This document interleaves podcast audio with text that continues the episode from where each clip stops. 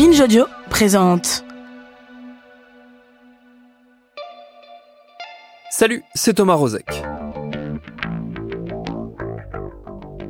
Dans un pays en paix, et en paix depuis longtemps comme le nôtre, au hasard, la question des prises en charge des violences sexuelles est un enjeu bien loin d'être résolu, et l'actualité nous le rappelle assez souvent. Alors imaginez un peu ce que cette question donne transposée dans un autre contexte, celui d'un pays tout juste sorti d'une guerre civile brutale et toujours soumis à des heurts armés. Ça ne la rend ni moins importante ni moins complexe, mais les conditions poussent celles et ceux qui luttent pour faire reconnaître tous les visages de ces violences sexuelles à imaginer de nouvelles formes de mobilisation. C'est à leur côté, à Bangui, en République centrafricaine, que je vous propose de découvrir leur combat grâce à ce documentaire en trois parties signé Estelle Njanjo, réalisé par Elisa Grenet, avec l'aide et le soutien de Médecins sans frontières et dont voici le premier volet. Bienvenue dans Programme B.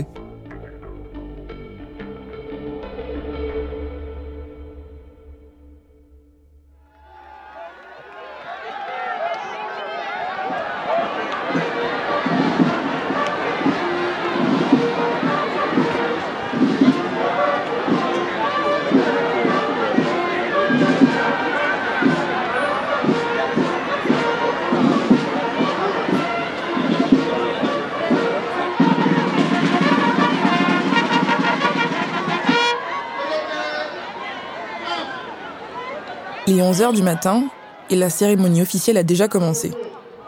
Je suis en retard. Je suis bloqué par un militaire qui sécurise les alentours du stade 20 000 places à Bangui. Je n'ai plus qu'un cordon de sécurité à franchir. Il lit et relit mon accréditation, la tourne dans tous les sens. Après une dernière vérification et une fouille au corps, j'accède enfin au monument des martyrs. Aujourd'hui est une journée spéciale pour la République centrafricaine on honore les victimes de la guerre. Et des victimes, il y en a eu. Depuis son indépendance, en 1960, cet État d'Afrique centrale, enclavé entre le Cameroun, le Soudan, le Tchad et les deux Congos, a essuyé des décennies de guerre civile. Les périodes de paix ne durent pas longtemps. En décembre 2020, des affrontements entre groupes armés, forces gouvernementales et troupes étrangères ont de nouveau plongé le pays dans une crise politique. On le sait, ce genre de situation exacerbe toutes les violences, notamment sexuelles. Ces violences systémiques n'ont pas besoin de la guerre pour exister au quotidien. Mais elles n'attendent que ça pour déchaîner leur brutalité sur les hommes, les femmes et les enfants. Alors commémorer les victimes revient forcément à commémorer les victimes de violences sexuelles.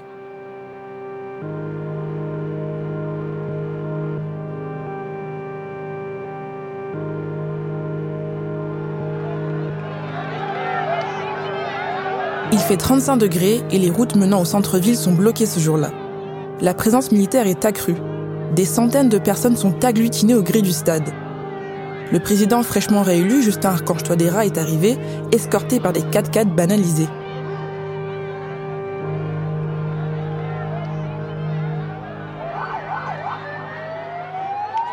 À Bangui, cette journée est donc un rendez-vous politique crucial. Après un bref discours devant le monument des martyrs, le président parade, salue la foule des femmes alignées qui l'attendent. Certaines dansent à son passage. Elles portent des banderoles Impunité zéro, trop c'est trop. Ici, on les appelle les survivantes et les survivants, parce que subir un viol, c'est mettre un pied dans la tombe. Le risque de meurtre suite à un viol est élevé. Les personnes qui en réchappent sont donc appelées ainsi les survivantes. Si je suis là, c'est parce que MSF m'a ouvert bien des portes pour pouvoir parler à ces victimes et à celles et ceux qui luttent contre ces viols et ces agressions. Si je suis là, c'est pour essayer de mieux comprendre la nature de ces violences dans un pays comme la Centrafrique. Qu'est-ce qui relève du particularisme? Qu'est-ce qui relève du systémique? Et comment on fait pour les prévenir d'un côté et pour les prendre en charge de l'autre.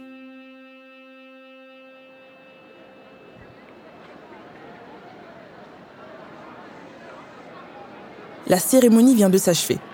Je suis impatiente de faire la connaissance de Phrasi après tant d'échanges. À 42 ans, cette militante sollicitée par les journalistes et proche du pouvoir est une figure locale importante à Bangui. je la cherche dans la foule. De travail, chérie. Allez, vous.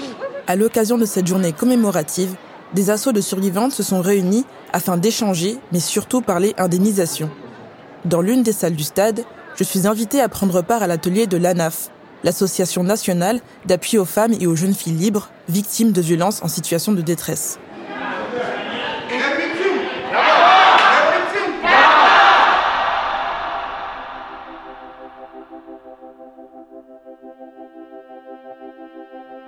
L'association propose des formations professionnelles en couture, maçonnerie ou encore dans l'agriculture.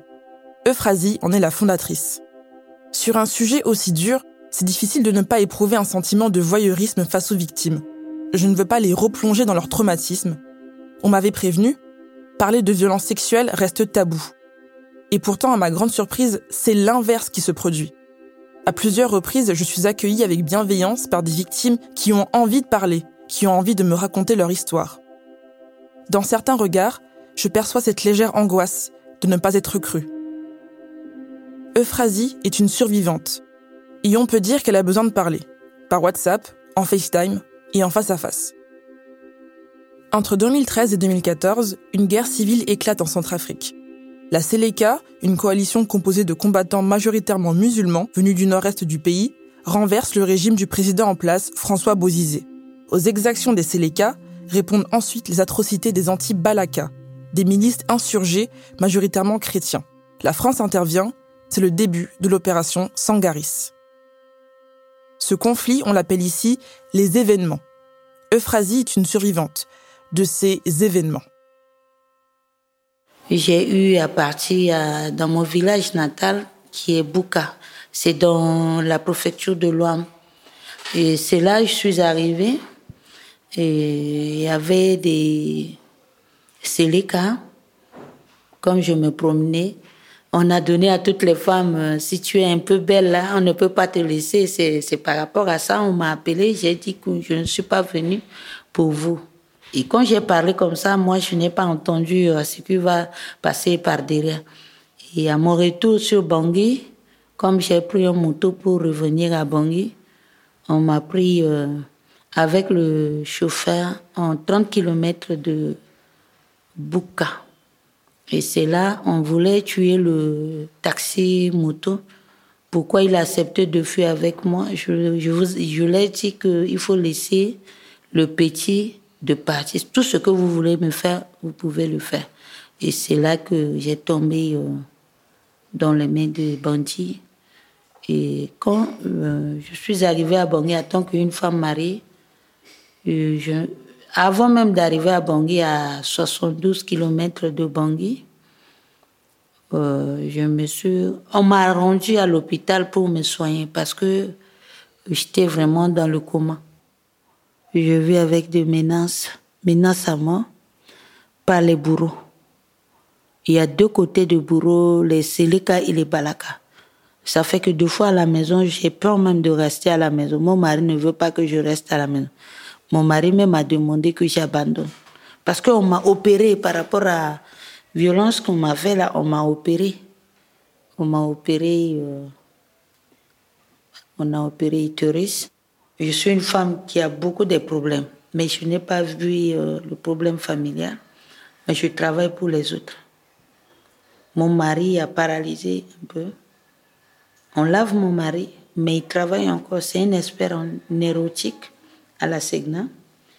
Et soutien de mes enfants, ma famille m'a jamais abandonné. La première personne, c'est mon mari. Comment tu décrirais euh, l'amour que tu as pour ton mari ou la relation que tu as euh, avec ton mari? Amour avec mon mari, c'est comme le premier début jusqu'à présent. Des fois, je réfléchis pour quitter, mais si je quitte aujourd'hui avec son état, comment il va devenir? Je suis encore un jeune, en 40, bientôt 42 ans. Je peux faire tout ce que je peux faire comme les autres. Mais j'ai vu qu'il y a trop de maladies. Si moi je suis sain avec tout ce qui s'est passé là, je dois garder mon corps. Et je dois être euh, une exemplaire pour les autres. Si aujourd'hui je couche parce que mon mari est malade, je suis là ici, non. Mais ça ne peut pas manquer, je suis une femme. Si euh, deux fois tu restes comme ça, ça te donne aussi euh, de la maladie. Mais ce que je voulais aussi, je voulais même avoir un psychologue qui doit travailler normalement tous les jours. J'ai demandé même à MSF de voir si euh, peut envoyer quelqu'un. Deux fois, on peut venir ici. Mais si tu viens, on te soigne, ça, ça finit là, c'est tout. Tu restes comme ça. Qu'est-ce que tu aurais aimé, en fait, avoir comme suivi?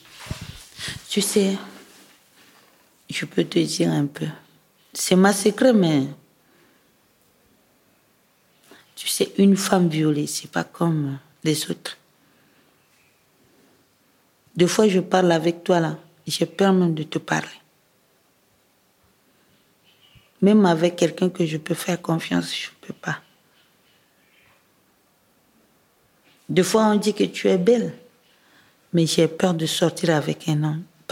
Parce qu'un jour à l'autre, il va dire que toi, on t'a violé, c'est par rapport à ça que tu fais la bordellerie. Tu vois, c'est ça. Et puis, deux fois, mes enfants me demandent, maman, pourquoi tu dors seule? C'est la vie. J'ai passé même de voir un ami qui voulait même que je quitte Bangui. Mais si je quitte aujourd'hui ma mère, je suis comme un baouba pour ma famille.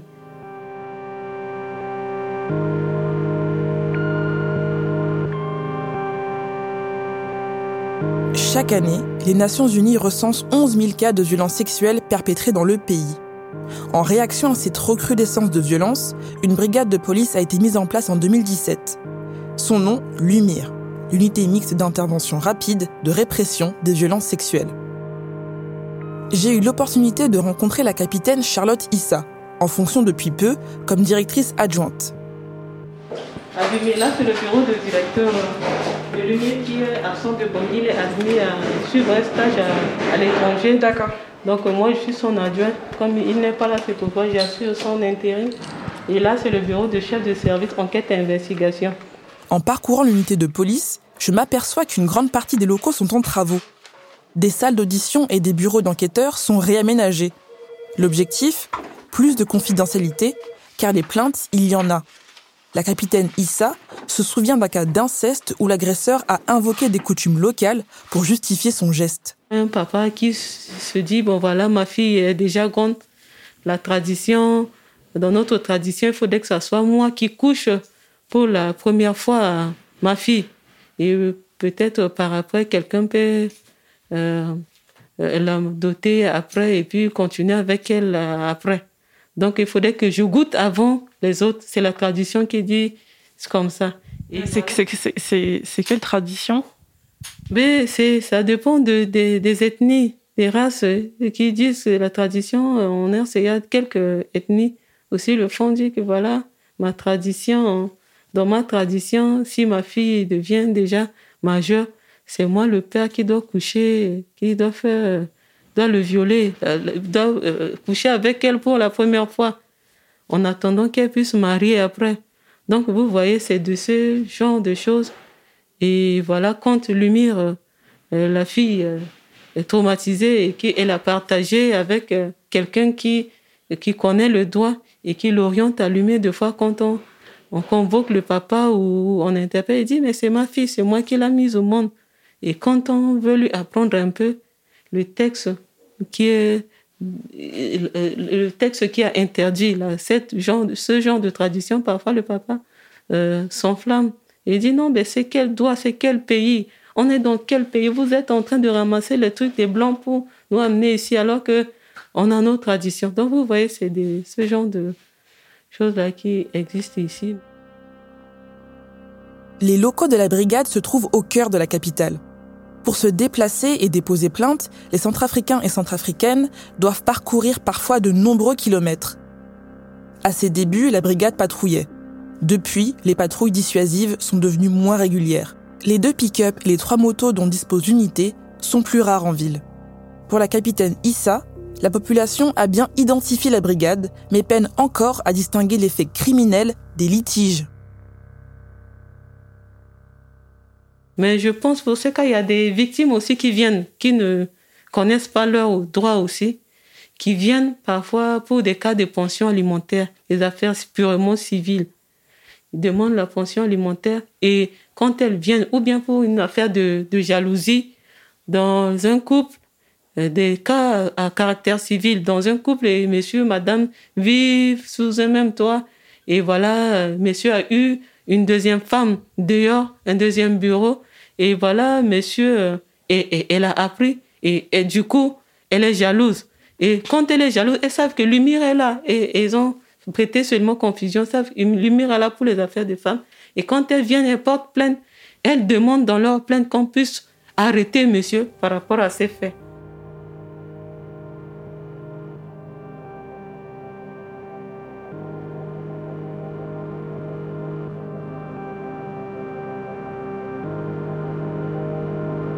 Pendant mon enquête, j'ai vite remarqué que l'UMIR ne fait pas l'unanimité au sein des survivantes et des associations. Les reproches à leur encontre sont les mêmes que dans d'autres endroits du monde. Un manque d'empathie envers les victimes, des plaintes pas prises systématiquement.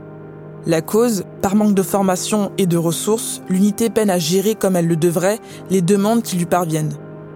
Là aussi, ça nous rappelle quelque chose. Avant d'arriver jusqu'à la brigade de police Umir pour porter plainte, certaines survivantes passent d'abord par le centre Tongolo, créé par MSF. Il se situe à Bangui et prend en charge les victimes de violences sexuelles. MSF m'a ouvert les portes de ce centre, où la discrétion est de mise. Là-bas, le personnel vise à recréer un espace de parole et de bienveillance. J'ai dû y aller à plusieurs reprises, d'abord sans mon micro, pour mettre à l'aise les survivantes. Comment les survivantes et survivants sont pris en charge médicalement et psychologiquement Tout ça, je vous en dis plus au prochain épisode.